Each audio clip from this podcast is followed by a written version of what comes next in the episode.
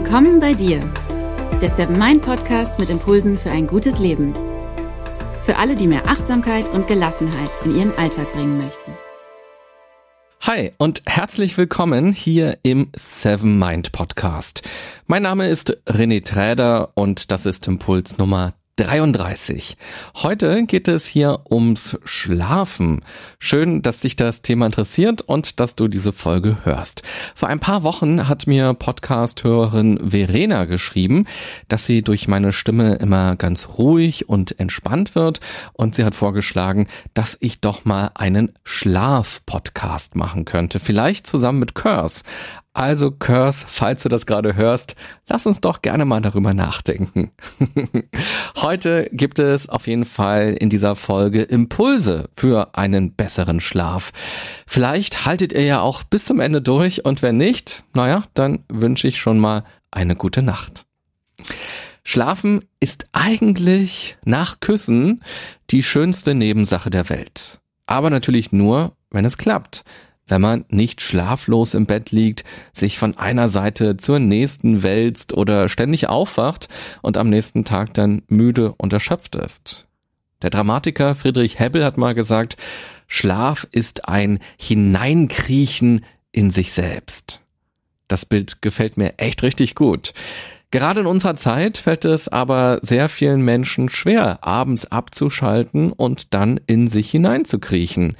Natürlich hatten Menschen schon immer Schlafprobleme, aber ich glaube, dass es heute eine besondere Herausforderung ist, denn es gibt so viel, das wir machen können, so viel, das unsere Aufmerksamkeit will, so viele Alternativen zum Schlafen, so dass Schlafen einfach unsexy sein kann. Quasi, wer schläft, verpasst was.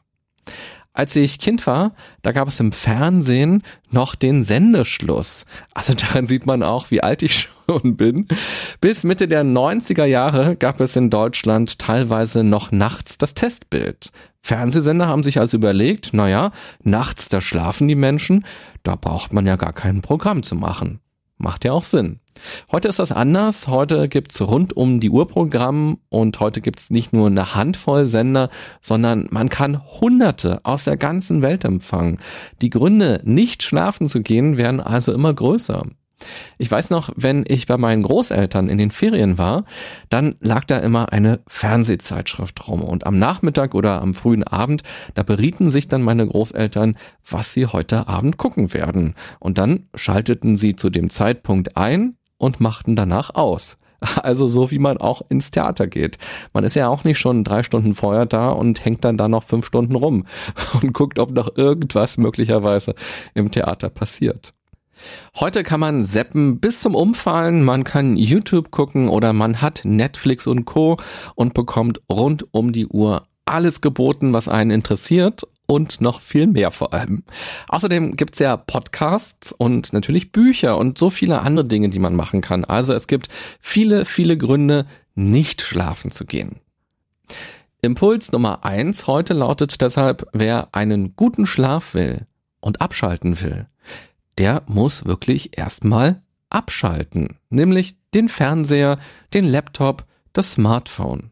Es gibt viele Möglichkeiten abzuschalten. Vielleicht macht man es so wie meine Großeltern. Man überlegt sich schon von vornherein, was man heute schauen will oder was man heute machen will im Internet oder mit dem Smartphone oder mit dem Computer.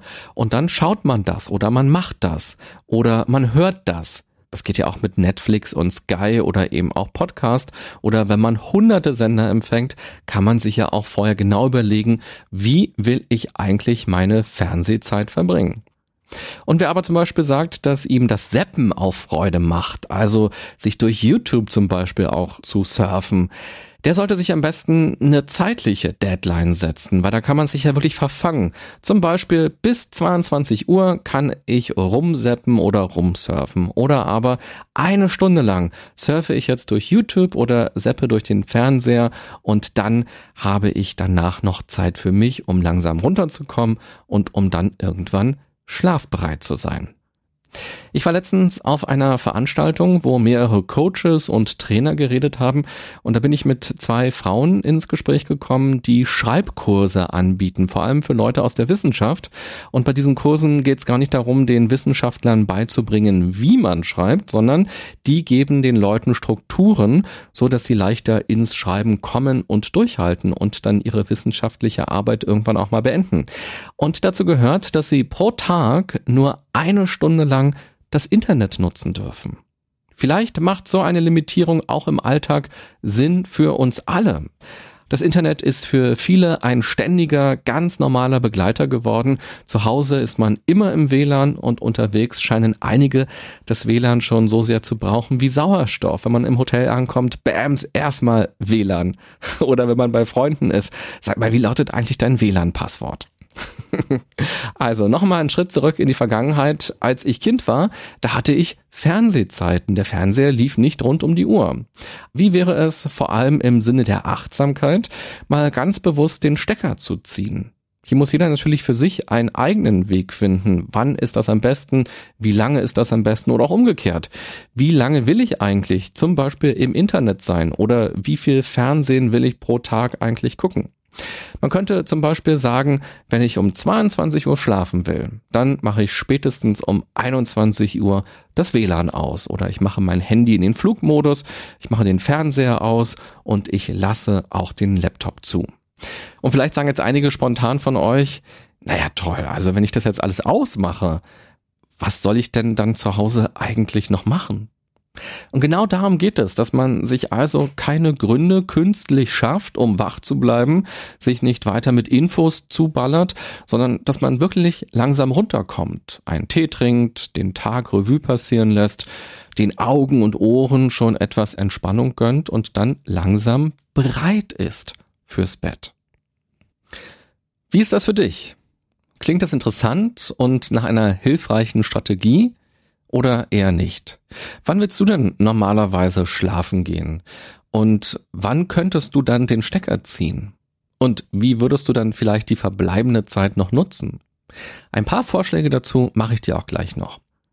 Impuls Nummer zwei setzt direkt daran an. Gerade ging es ja darum, sich selbst Grenzen zu setzen. Wie ist es aber, wenn nun Folgendes passiert? Man hat das WLAN ausgemacht und den Fernseher, man hat sich gerade einen gute Nacht-Tee aufgegossen und nun sitzt man auf dem Sofa oder auf dem Balkon und will auch den Tag entspannt beenden, bevor man dann in einer Stunde ins Bett geht und plötzlich klingelt das Telefon.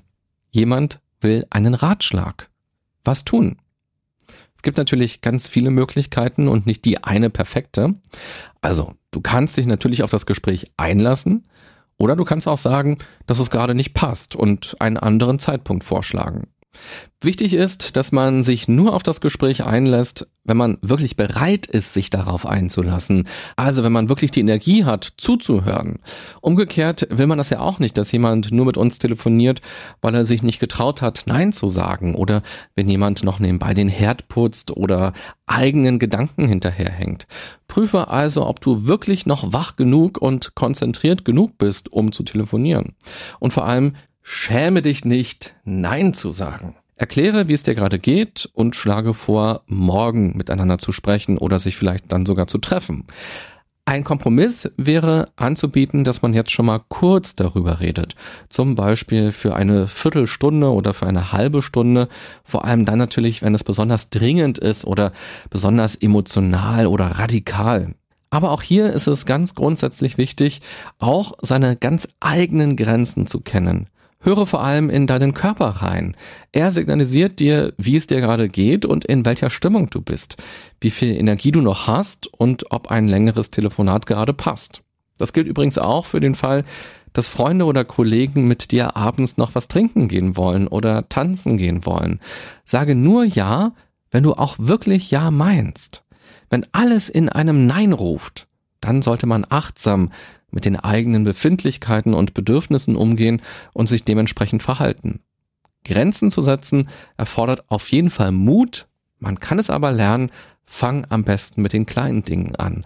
Und noch ein Gedanke, wenn man schon mal zugesagt hat, ja, morgen Abend gehen wir noch gemeinsam was trinken oder wir gehen tanzen und dann ist aber morgen Abend plötzlich und man ist hundemüde, dann darf man auch Nein sagen. Also nur wenn man mal Ja gesagt hat, heißt das nicht, dass man sich auch daran halten muss, wenn sich etwas in einem radikal verändert hat. Als man nämlich Ja gesagt hat, wusste man noch nicht, dass man so schrecklich müde sein wird. Also nimm dir die Freiheit raus, auf deine Bedürfnisse zu achten und auf deine Befindlichkeiten zu achten und sich dementsprechend auch zu verhalten. Impuls Nummer drei. Gewohnheiten helfen unserem Körper, sich zu entspannen und zur Ruhe zu kommen. Deshalb ist es hilfreich, wenn man immer zu einer ähnlichen Zeit ins Bett geht. Und zu den Gewohnheiten gehört auch das abendliche Meditieren, das abendliche Steckerziehen, der abendliche Tee, das abendliche Dankbarkeitsritual und so weiter.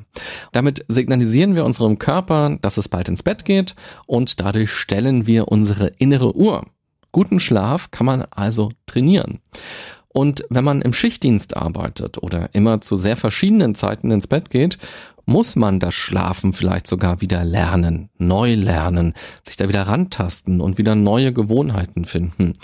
Versuche dich durch Achtsamkeitsmethoden mit deinem Körper stärker zu verbinden. Achte darauf, welche Signale er dir sendet.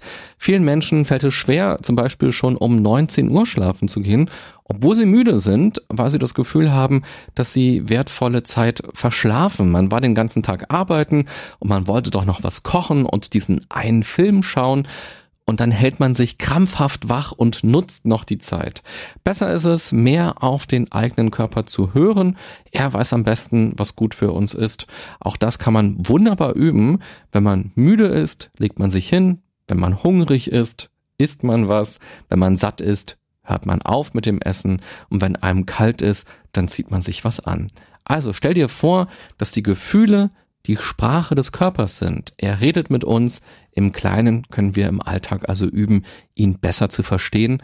Und dafür ist es auch wichtig, dass wir uns dementsprechend verhalten, dass wir wirklich also auf den Körper hören und etwas ändern, wenn bestimmte Gefühle da sind. Impuls Nummer vier. Experimentiere etwas rum. Wenn scharfe Zählen nichts gebracht hat und heiße Milch mit Honig auch nicht, dann versuche etwas anderes. Manchen Menschen hilft es, sich abends beim Sport nochmal so richtig auszupowern. Dadurch können sie den Kopf abschalten und sie fallen dann müde ins Bett. Vielleicht passt das ja auch zu dir. Probier es ruhig mal aus. Oder wie wäre es den Tag in der heißen Badewanne ausklingen zu lassen? Vor allem, wenn dich noch viele Dinge vom Tag beschäftigen, kann es sinnvoll sein, sie mal aufzuschreiben, sie damit also abzugeben und sich müde zu schreiben. Gut mit dem Tag abschließen kannst du auch, wenn du Dankbarkeitsrituale entwickelst oder notierst oder aufschreibst, was heute schön war. Übrigens, wenn das für dich spannend ist, dann kannst du dir auch die nächste Folge anhören. In Impuls 34 in der nächsten Woche stelle ich dir ein paar Rituale für Dankbarkeit vor. Das Dankbarkeitstagebuch ist inzwischen ja sehr bekannt. Vielleicht hast du es auch schon mal ausprobiert. Es gibt aber noch viele andere Möglichkeiten, Dankbarkeit zu trainieren und dadurch die Wahrnehmung zu ändern. Dazu dann mehr in der nächsten Woche.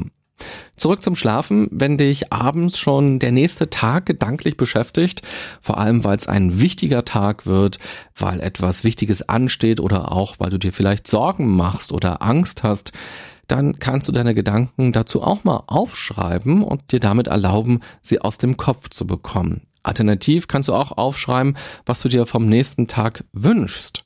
Also wie soll der nächste Tag ablaufen? Was willst du am nächsten Tag dazu beitragen, damit es ein guter, damit es ein erfolgreicher Tag wird? Du kannst dir also auch Dinge vornehmen. Wenn du weniger kognitiv rangehen willst, kannst du dich auch auf dein Atmen konzentrieren und zum Beispiel die 4, 7, 8 Atemtechnik machen, wenn du im Bett liegst.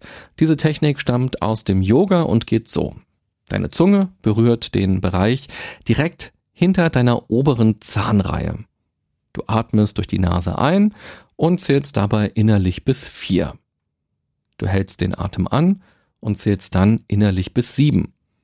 Dann atmest du durch den Mund geräuschlos aus und zählst dabei innerlich bis acht.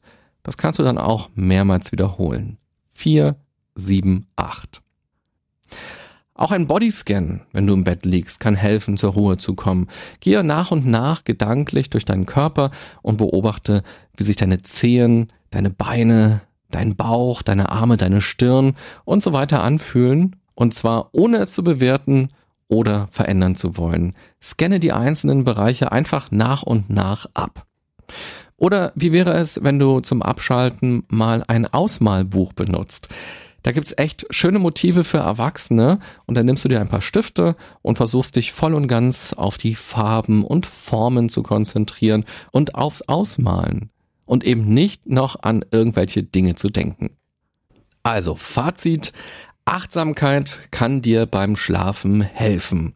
Durch Achtsamkeit kannst du die Gedankenspirale stoppen, du kannst Ereignisse anders bewerten und schaffst dadurch Raum, neue Wege zu gehen. Du kannst Gelassenheit entwickeln, Ruhe finden und mehr Zufriedenheit entwickeln.